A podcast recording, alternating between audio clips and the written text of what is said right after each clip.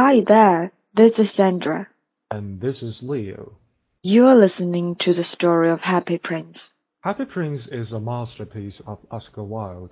We both love it so much, especially the version narrated by Stephen Fry. So, we've decided to come up with our version. Now just sit back and enjoy. One night, there flew over the city a little swallow.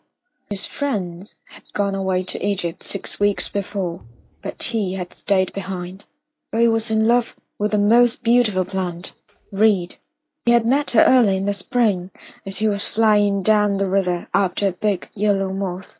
He had been so attracted by her slender waist that he had stopped to talk to her. Shall I love you? said the swallow, who liked to come to the point at once and the reed made him a low bow.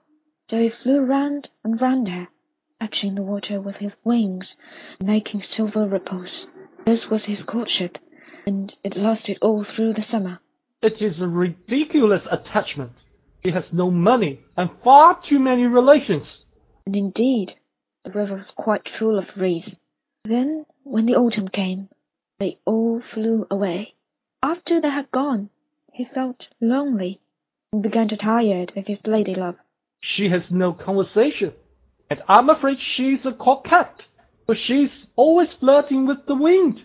And certainly, whenever the wind blew, the reed made the most graceful curtsies. I admit that she's domestic, but I love traveling, and my wife consequently should love traveling also. Will you come away with me? He said finally to her, but the reed shook her head. She was so attached to her home. You've been trifling with me. I'm off to the pyramids. Goodbye. And he flew away. All day long he flew, and at night time he arrived at the city. Where shall I put up? I hope the town has made preparations. Then he saw the statue on the tall column. I'll put up there. It is a fine position, with plenty of fresh air. So he lighted just between the feet of the happy prince.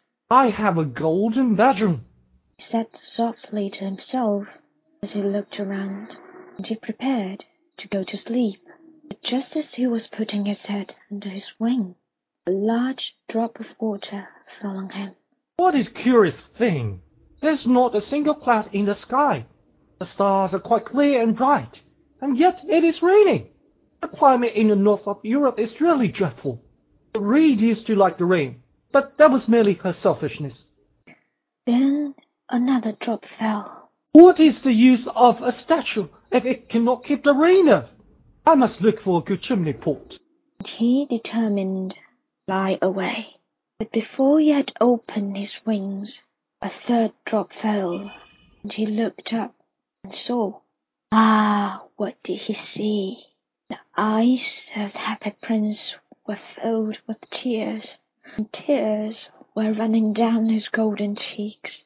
His face was so beautiful in the moonlight, the little swallow was filled with pity. Who are you? I am the happy prince. Why are you whipping them? You have quite drenched me.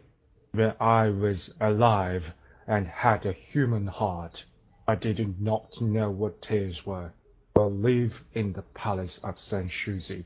The sorrow is not allowed to enter. In the daytime, I play with my companions in the garden, and in the evening, I let the dance in the great hall.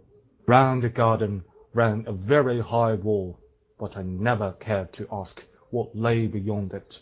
Everything about me was so beautiful. My courtiers called me the happy prince. Happy indeed I was, if pleasure be happiness. So I lived, and I died. And now that I'm dead, they have set me up here so high that I can see all the ugliness, all the misery of my city. Though my heart is made of lead, yet I cannot choose to be